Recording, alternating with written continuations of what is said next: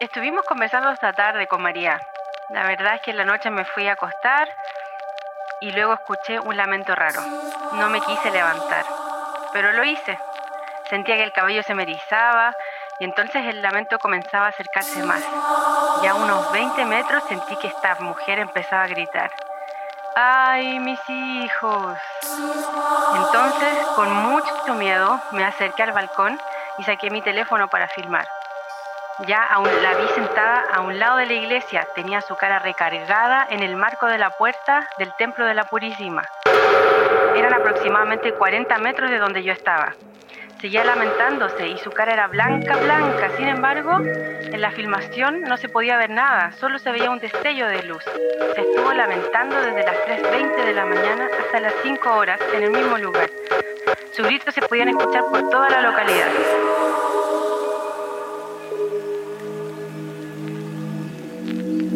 Pues regresamos a esta sección del cultivando, nuevamente en cultivando el miedo. Con Javiera, ¿cómo estás, Javiera? Hola, chicos, muy bien. ¿Y ustedes? Hola, Javiera, ¿cómo estás? Muy bien, gracias por invitarme nuevamente a este Cultivando el Miedo. Que tenemos que decir que Javiera nos habla desde Frankfurt. Bueno, en realidad de Darmstadt, que es muy cerca de Frankfurt. Pero bueno, ¿qué, nos traes hoy, Javiera? ¿De, qué nos vas a hablar hoy? Eh, vamos a hablar de la leyenda de la Llorona. Y la leyenda de la Llorona, como ustedes ya saben, es esta imagen espectral de una dama flotante vestida de blanco, cuyo rostro, la verdad es que está cubierto por un velo y que lanza gritos estremecedores y que junto a sus lamentos reclama por sus hijos. Todos hemos escuchado esta historia, la verdad es que sobre todo ustedes que vienen de México, esto es algo muy folclórico, ¿no? Una historia bastante conocida, pero no solamente sea en México, también en otras partes de Latinoamérica, pero hoy vamos a hablar de su origen, de eh, cuáles son sus características que tienen en común junto a otras leyendas de La Llorona en otras partes de Latinoamérica. De lo que dicen que también pasa con La Llorona, ¿no, Javiera? Exacto. De hecho, el relato que escuchamos en la introducción es un relato de una persona hecha en el año 2021 para un diario eh, mexicano que se llama El... El Heraldo de Chihuahua. Exacto, y esta noticia fue publicada en diciembre del 2021. Cuenta la historia de un maestro que tuvo su experiencia sobrenatural con la llorona y esto nos hace ver que hasta el día de hoy la llorona ha trascendido por muchos, muchos años. Está cañón, ¿no, James? O sea, a mí se me hace increíble cómo este tipo de historias vienen desde la época prehispánica, ¿no, James? Tú que eres más. Sí, y sobre todo el punto aquí es que si tú eh, y, analizando desde un principio cuando preparamos este tema, pues tú también me decías que tenías una, una, noticia periodística del 22, ¿verdad, Chavita? Sí, o sea, eh, eh, o sea, creo que este tema de la llorona es un tema el que nunca ha dejado de, digamos, de causar polémica. Yo encontré como gente en Venezuela escapando de este país comenta haber perdido a sus hijos en uno de los cruces con Brasil, justo en un río que es creo que parte muy importante durante estas leyendas, haber perdido a sus hijos ahogados y dicen que fue la llorona, ¿no? Pero digamos, sin más preámbulo, Javiera, ¿quién es la llorona? Uy, la verdad es que la llorona son tantos, su, origen real, real es desconocido porque hay muchas historias sobre de dónde nace esta historia de la llorona. La verdad es que desde ya las culturas precolombinas ya creían en seres fantasmales que aparecían en la orilla de los ríos. Entonces, alguna de las raíces prehispánicas de la llorona es que, que esta diosa Que es una diosa mitad mujer y mitad serpiente, emerge de las aguas eh, del lago Texcoco para llorar a sus hijos. ¿Quiénes son sus hijos? Contra lo que se cree normalmente que son los hijos ahogados por la llorona, que esa es la parte más creepy que vamos a estar hablando después. Sus hijos son los aztecas. ¿Y cómo murieron? Mueren devastados por las manos de los conquistadores venidos del mar, es decir, por la conquista española. Durante estas conquistas mataron a muchos aztecas y es por eso que esta diosa Cihuacóatl eh, emerge de estas aguas del lago para llorar a sus hijos. Eso está muy a pesar de eh, eh, Entonces está clarísimo que sí viene el origen de la llorona de México. Exacto. Bueno, a pesar de esta referencia prehispánica, a la que se recurre para encontrar el origen de la llorona, esta no es la única versión de la leyenda. ¿Qué otras leyendas hay? se cuenta que hoy en día se configuraron si bien se configuró durante la época colonial, eh, obviamente se basa en, varios referentes y esta historia se ha ido reinterpretando con el tiempo, incluso en un mismo país donde se pueden conocer eh, varias versiones según el lugar. En México, sin ir más lejos, esta historia, o al menos lo que yo leí, ustedes me pueden confirmar esta información, en la Ciudad de México es muy fuerte el, el mito de esta mujer que ahoga a sus hijos en un río por despecho y luego lamenta haber matado a sus hijos y vaga por las calles buscándolos y llorando y lamentándose por ellos. Pero también está esta historia de Cihuacóatl, que ya habíamos hablado anteriormente. Entonces, al final, dentro de un mismo país pueden haber distintas versiones y orígenes de la llorona. Yo creo que es lo rico de esta historia, que es como se ha ido transmitiendo de, digamos, de tanto tiempo atrás, todas estas culturas, justo nos comentabas que Chile también tiene su versión de la Llorona, ha nutrido este tipo de leyendas con sus propias versiones y adaptándolas según, las creencias, ¿no? Sí, por ejemplo, Javiera, ah, yo había leído a lo mejor una versión como diferente de lo que tú decías, ¿no? Y hablaban de un tema donde Moctezuma II, ¿no? Eh, empezó a tener pesadillas, ¿no? Y, esas pesadillas eran que le quedaba poco tiempo para el reinado porque iba a venir el tema de la conquista. Y en medio eh, de, esta, de, este, de este tema, escucha el rumor de que una mujer solía llorar de tristeza mientras se lamentaba. Entonces decían que él se queda pensando en esto y empieza a discernir entre pues era una simple curiosidad o bien que era el presentimiento de que los gritos estaban ligados a sus sueños y entonces Moctezuma manda a uno de sus súbditos para averiguar eh, qué aquejaba a esta mujer y al llegar al lago de Texcoco donde se escuchaban los gritos eh, pues decían que se podía escuchar algo así como, hijitos míos, ¿a dónde los voy a llevar? Hijitos míos, ya tenemos eh, eh, que irnos lejos. Y entonces dicen que era esta diosa que se llama Chihuacoatl, que era la diosa de la maternidad y de la fertilidad en la forma de una mujer, ¿no? Y entonces que también por ahí venía este aviso, ¿no? Que esta mujer le tenía que dar a los mexicas de la llegada de los eh, conquistadores, ¿no? Sí. Y bueno, pues eh, eh, esta vez y este tema empieza a jalar, cambia como que lo que yo veo es que cambia o se transforma ya en la época de la colonia, ¿no? Y se utiliza, se deforma un poco entendiendo a la leyenda como un tema de educación o de mover, digamos, algo entre la gente, ¿no? Eh, digamos, la variación que tiene la colonia ya induce a un tema como de teléfono descompuesto, eh, de decir, ¿sabes qué? Es que la llorona, ¿no? Eh, agarra a la gente que va sola en la noche, que va sola en el río, ¿no? Y le empieza a dar este contexto, ¿no? Como lo que decíamos en el Cultivando el Miedo 1, ¿no? De, del tema del barco. Una transmisión de sabiduría, ¿no? Digamos. Exacto. Es como, yo también es lo que había escuchado, James, es que era, se contaba esta historia a los niños para evitar que se salieran en la noche, pues en otras épocas pues los raptaban y no había una policía que buscara o iban cerca del río y se ahogaban los niños. Entonces era una manera de evitar que ellos salieran. Pero yo creo que podríamos entrar un poquito más en contexto. No sé, y no sé si quiere Javiera contarnos al menos la historia que ella tiene sobre la llorona. ¿Cuál, es el cuento de la llorona, Javiera? Mira, mi les voy a contar mi primera impresión de La Llorona. la primera vez que escuché sobre ella fue en el colegio. Siempre uno habla con los compañeros cuando quiere contar estas historias creepy para pasar todo.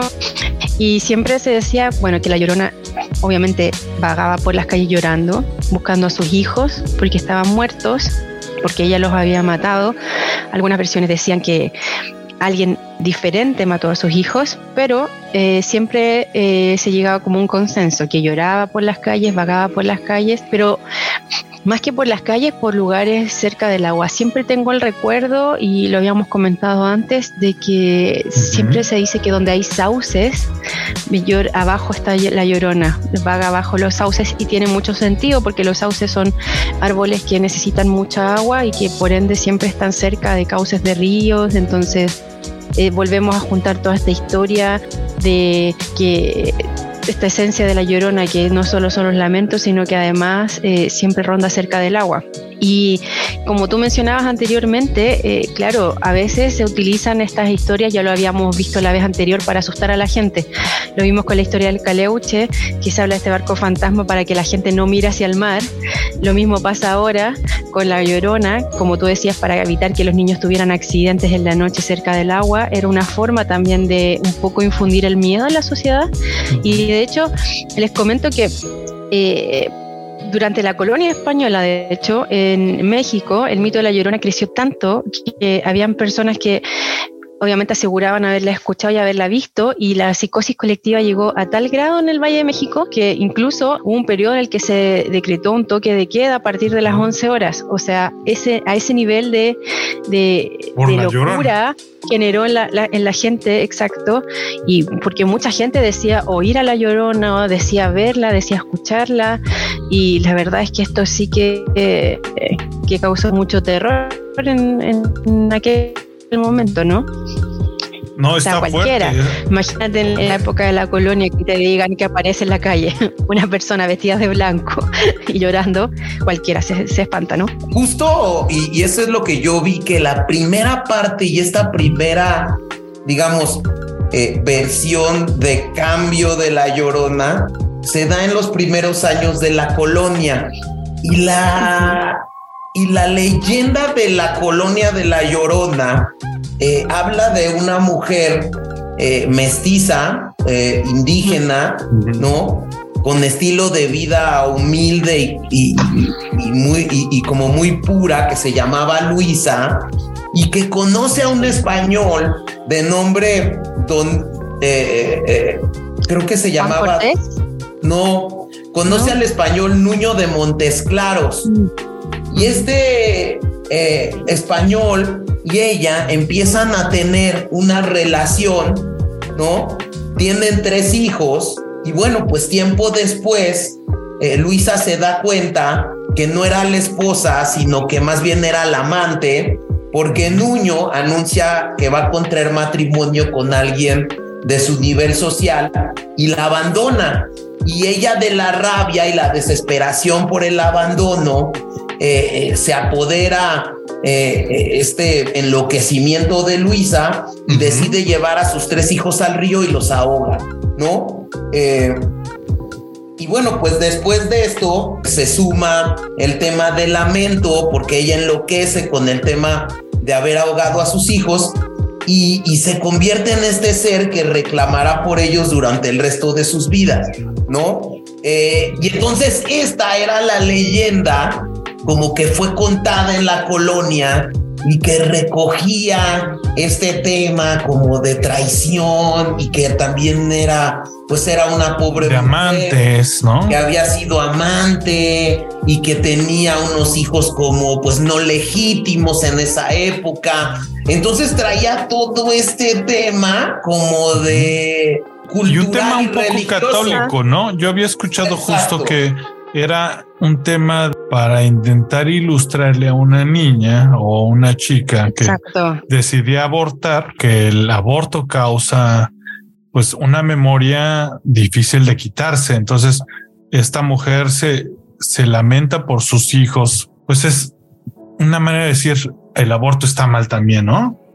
Y, también Chava, eh, según lo que la información que yo eh, encontré, también se, se dice que eh, ya más en la antigüedad también eh, era un, por decirlo de cierta forma, eh, una traición a la gente de, tu pueblo eh, tener una relación con alguien de afuera, ¿no? Con alguien, un español, con un conquistador. Entonces, también una forma de, decir, de sentir como el castigo, no solo por los hijos, sino como de, mezclarte con gente que no es de, como de tu origen, por decirlo de alguna forma, o sea, sobre todo cuando recién partió toda esta colonización española. totalmente. una forma de decir, no nos mezclamos con ellos. Y si te mezclas con ellos, es, una consecuencia. Eh, y me pareció em, curioso lo que comentaba James de esta mujer indígena que, que tiene una relación con un, español, es muy similar a las historias de La Llorona en Nicaragua y Guatemala.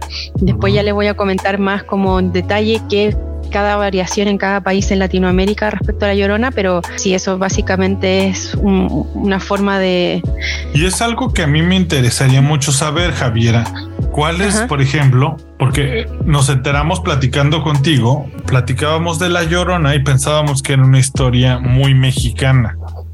Y si bien se eh, origina a lo mejor en México, pues tú nos contabas que cada país de Sudamérica tiene una llorona. A mí me interesaría al menos conocer la versión chilena, en qué cambia según lo que tú has visto de la mexicana.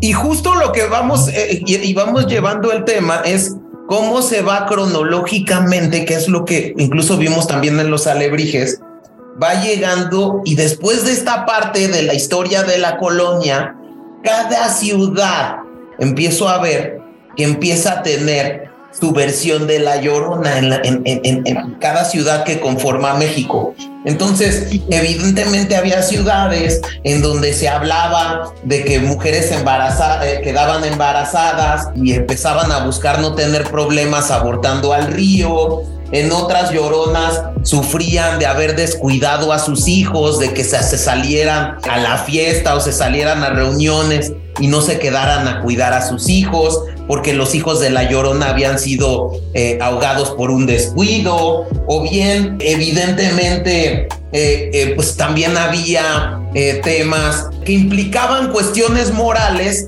y que por lo tanto en cada ciudad se iba deformando la leyenda de la llorona a, a, como ellos querían deformarla, ¿sí? No, no sé si... Exacto tiene como de la cosecha de cada persona, de cada lugar. y como además son leyendas que se van traspasando eh, de generación en generación y son contadas, siempre van habiendo variaciones según el lugar, según quien lo cuenta, según la geografía, eso influye mucho. Entonces obviamente va cambiando. Y bueno, para responder la, la pregunta de Chava, ¿qué cambia en Chile o cómo es la historia de la Llorona en Chile? Yo ya les comenté a grandes rasgos que sí, siempre se cuenta con los compañeros del colegio, pero hoy les quiero, quiero hacer énfasis en la, la Llorona, como se conoce en Chiloé, ya que en el último capítulo estuvimos hablando de la isla de Chiloé, sus mitos y leyendas. La Llorona chilena, llamémosle así, es eh, Pucuyén, que viene del Cuyén, lágrima, y del Pu, que es plural. Y ahí tiene sentido. Y es esta traducción al, eh, del Mapudungún, la Pucuyén en vez de la Llorona. Y esta ánima, al igual que las otras versiones, se cree que vaga eternamente porque le quitaron a su hijo de sus brazos a muy corta edad. A diferencia de otras, ella no lo mata, sino que le quitan a su hijo. Y este espectro es solamente visible por la gente que le queda poca vida. Por la gente que está enferma, que está a punto de morir, solo ellos pueden verlos y también algunas machis, que serían estas, digámoslo así, como hechiceras mapuches. En realidad no es como una hechicera, pero, pero son mujeres que se, se cree que tienen más como poder y más conexión con la naturaleza em, y que también puede ser vista por algunos animales, entre ellos los perros, y que anuncian su presencia con estos aullidos lastimeros que escuchas uno tras otro. No sé si te pasa que de pronto estás en tu casa y escuchas un perro afuera que aúlla y luego el otro y el otro y el otro y es como cadena. Bueno, se dice que esos perros ladran cuando escuchan a la llorona, así que ojo a los, a los oyentes que están escuchando ladrar a los perros ahora porque puede que la llorona esté pasando por afuera de sus casas. Que justo, justo. está cañón. ya, ya, me, ya si vuelvo, vuelvo, a escuchar a un perro, me va a dar miedo, Javiera. Y que justo también decían que la historia se empieza a recorrer, ¿no? Y se empieza a ir incrementando, dando eh, eh, razón de lo que tú dices, Javiera, en las zonas principalmente que estaban a las orillas de algún río. Y entonces el mito de la llorona, ¿no? Tiene este eh, elemento en común, que yo creo que sería interesante decir que los que yo veo como elementos en común son precisamente que esté a la orilla de un río, el grito de ay mis hijos, ¿no? Eh, eh, eh, la vestimenta blanca, que creo que son las tres cosas que principalmente tiene la Exacto. Aunque hay variaciones respecto a la vestimenta, también voy a mencionar un poco más tarde.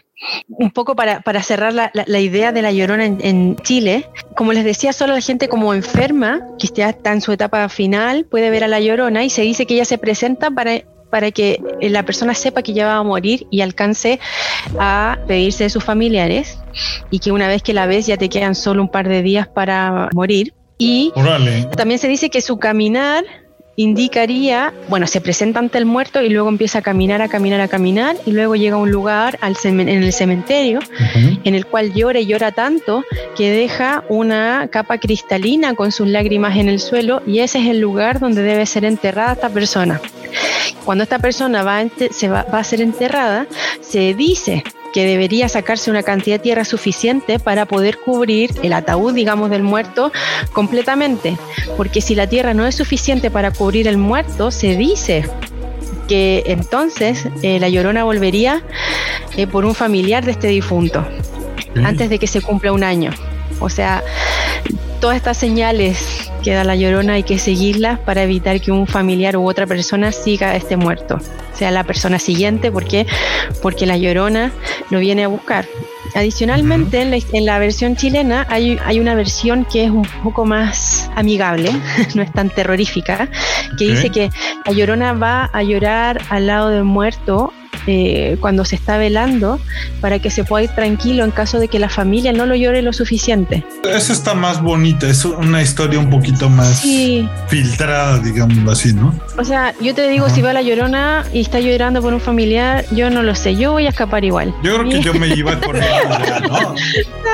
no me importa si lo hace bien o lo hace mal. Fíjate que también yo veía que en el Perú la llorona está más asociada también al anuncio de la muerte. Y se dice que las personas cercanas a los campesinos que se atreven a entrar a las llamadas huacas, que son como estos lugares sagrados, como monumentos aborígenes, bueno, pues que los campesinos eh, eh, evidentemente se les va a aparecer la llorona y evidentemente será el anuncio de su muerte. Pero justo en Latinoamérica cambia un poco la leyenda a más un tema como de anuncio, como de... Se le mete este tema más creepy, no sé, Javiera. Sí, Exacto. Igual, eh, como te mencionaba anteriormente, les voy a comentar cómo, como, bueno, ya contó James el tema de, de, Perú, que ellos lo ven, como él dijo, más bien como una forma de asustar, veo yo, a la gente para que no entre a estos templos sagrados. No sé con qué fin, me imagino que para que no los destruyan, pero una forma de infundir el miedo para que eh, nadie vaya a ingresar a estos lugares. Y ya siguiendo con este tour de la Llorona por Latinoamérica, les puedo comentar, por ejemplo, que en Uruguay eh, es un poco más corta. Se habla de que una mujer y su hijo fallecen en una noche donde hubo tormenta y que esto ocurrió en uno de los lagos más importantes de Montevideo, que es un lago que se encuentra en un parque llamado Rivera. Órale. Y que ahí, eh, debido a la muerte de esta madre y su hijo, esta madre sale a llorar por sus hijos, pero la diferencia es que ella no lo mata, sino que ambos mueren. Y que, y, que la, y es que esta pérdida no es porque ella le causó la muerte a su hijo, sino que fue debido a esta tormenta. Entonces sí cambia bastante en Latino, bueno, en, Sudamérica la historia, ¿no? Porque ya es como digamos, es una modificación bastante alejada a lo que, bueno, a lo que uno ha conocido.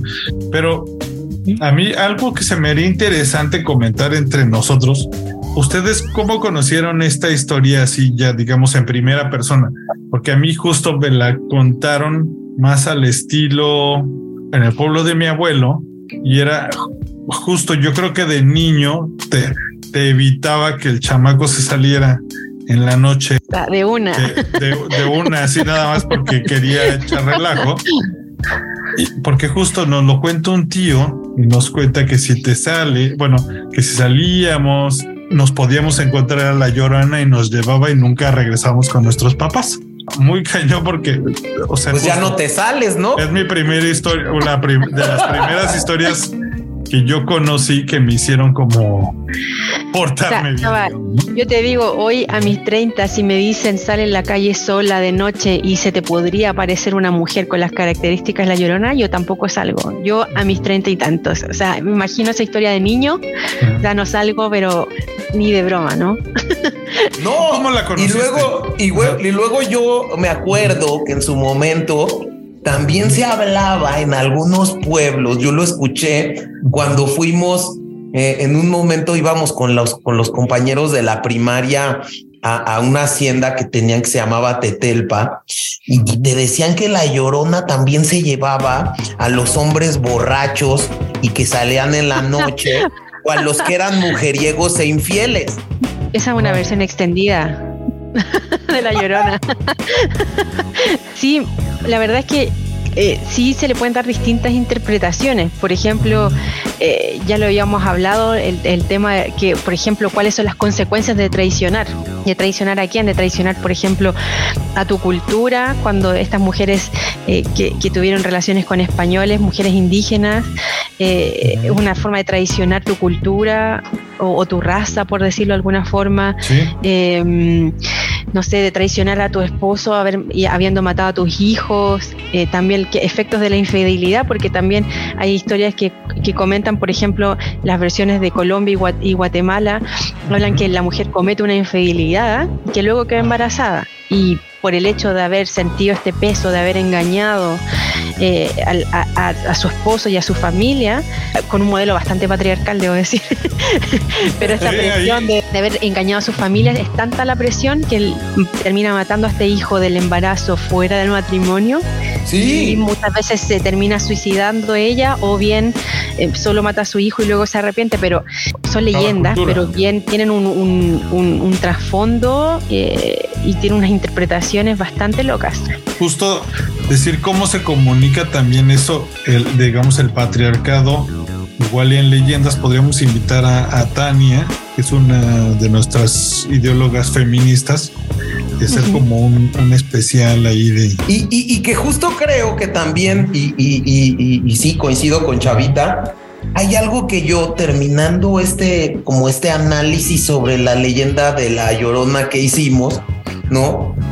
Eh, me voy y me encuentro que algunos historiadores como que, digamos, fusionan la historia de la llorona con la de la Malinche. No sé si ustedes lo vieron eso. Eso sí, yo no tengo. Yo lo leí, yo lo leí bastante. La verdad, no ahondé más en qué era la Malinche, pero sí, sí lo escuché, o sea, sí lo leí realmente, pero si tú nos puedes decir más sobre eso. Pues es que justo lo que habla la Malinche, y siempre la Malinche ha estado como muy mitificada, porque se dice, y toda la vida en México, la Malinche ha sido la que traicionó, ¿no? Eh, esta mujer indígena que conoce Hernán Cortés, o sea, la leyenda cuenta que eh, eh, Malinali fue una mexica de, de, clase social alta que se llamaba Malinali y que, y que Malinali, hija de un padre poderoso y que gozaba de muy buena reputación y que por derecho como que le correspondían los terrenos eh, de su papá. Su papá muere y la mamá se casa con otro señor y de ese otro señor tiene un primogénito, Malinali, y que... ¿Del esposo de su mamá? Ajá. Ok. Y entonces, digamos, eh, esta, esta señora pues quería dejar fuera a Malinali y prácticamente dejó y traicionó por darle todos los bienes, tanto del papá como del nuevo esposo, al hijo, al hijo que tuvo en el último matrimonio, digamos. Ok. ¿No? Ajá. Y entonces, que Malinali, pues realmente fue despojada de todo. Aparte, que a esta chica Malinali la regalan sus papás. O sea, su papá y su mamá y el nuevo esposo regalan a Malinali. O sea, la, la traición en su máximo esplendor. La traición en su máximo esplendor. Y cuando Malinali eh, es expulsada por sus papás, la venden, o sea, termina en el mercado de las indígenas. Y ahí es donde conoce a Hernán Cortés. Y Hernán Cortés dicen que se empieza a llevar muy bien con ella y empieza a tener eh, una conexión especial. A lo mejor de aquí surge incluso Pocahontas y todo esto. Pero Malinali le empieza a servir de intérprete y luego de eso sí es lo más conocido, ¿no? Sí. Y que bueno, pues Malinali al final del día fue la que tuvo que traducirle a los indígenas que se rindieran incondicionalmente. Y entonces todos los indígenas mexicanos le echaron la culpa a esta mujer de haberlas, de haberlos entregado con los conquistadores españoles. Y entonces esa fue la historia de la Malinche y decía este último eh, reportaje y este eh, documental que estaba viendo era que realmente es esta referencia también que tiene la llorona de esta Malinche traicionera que dejó a sus hijos, ¿sí me entiendes? Y ahora tiene más sentido la palabra malinchismo, como decía Chava anteriormente. Es correcto. Claro, claro, ahora tiene más sentido. Sí, esa historia del, digamos, el engaño a tu, a tu raza, como les decía, por ejemplo, no hemos hablado todavía del tema de Nicaragua, de la llorona en Nicaragua, por ejemplo, y también ahí se habla lo mismo, que fue una indígena eh, oriunda de una isla llamada Umetepe, en la cual la, versión es bastante similar a la mexicana. Ella se enamora a un conquistador, sin seguir los consejos de su madre para que no entablara una relación con él, y finalmente la abandona. Y esta mujer en, un ataque, en un ataque de furia lleva a su hijo producto de esta relación al lago de Nicaragua y lo sumerge en las aguas. Ella se arrepiente de haberlo sumergido en el agua e intenta salvarlo, pero ya cuando hace esta acción ya es demasiado tarde y ambos mueren. Entonces se, vuelve, se vuelve a repetir. ¿no? Y, lo mismo pasa con Guatemala.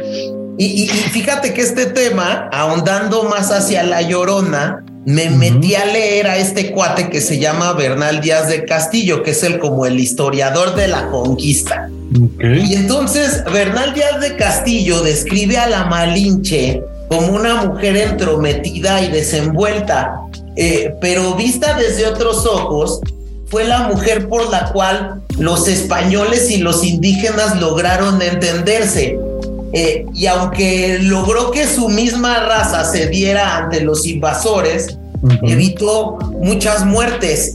Y, bueno, hoy en día como que eh, eh, realmente dicen y, y, también cuentan que esta Malinche posteriormente se casa y, había tenido como un embarazo con Hernán Cortés. Y luego dicen que la Malinche sufrió eh, dos grandes cosas eh, que también me pareció interesante compartir. Pero bueno, pues la primera cuestión es que Cortés la olvida cuando la, le deja de ser útil y la manda, pues, eh, digamos, otra vez como relegada. Y luego dicen algunos que ese hijo que tuvo la Malinche, ¿no? Eh, eh, eh, Cortés se lo arrebata y lo manda a estudiar a España. Entonces fue nuevamente otra traición que alimenta la leyenda de la, de la llorona. Interesante, ¿no? Al final pierde a su hijo también, a lo mejor ya yéndose a la universidad, pero... Sí, claro, y, y, vuelvo al, mismo tema de, de, cómo se, se, conocen o cómo se va mezclando en Latinoamérica esta, esta historia de la Llorona. Como eh, bueno, ya les conté un poco lo de Nicaragua, pero en Guatemala pasa exactamente lo mismo.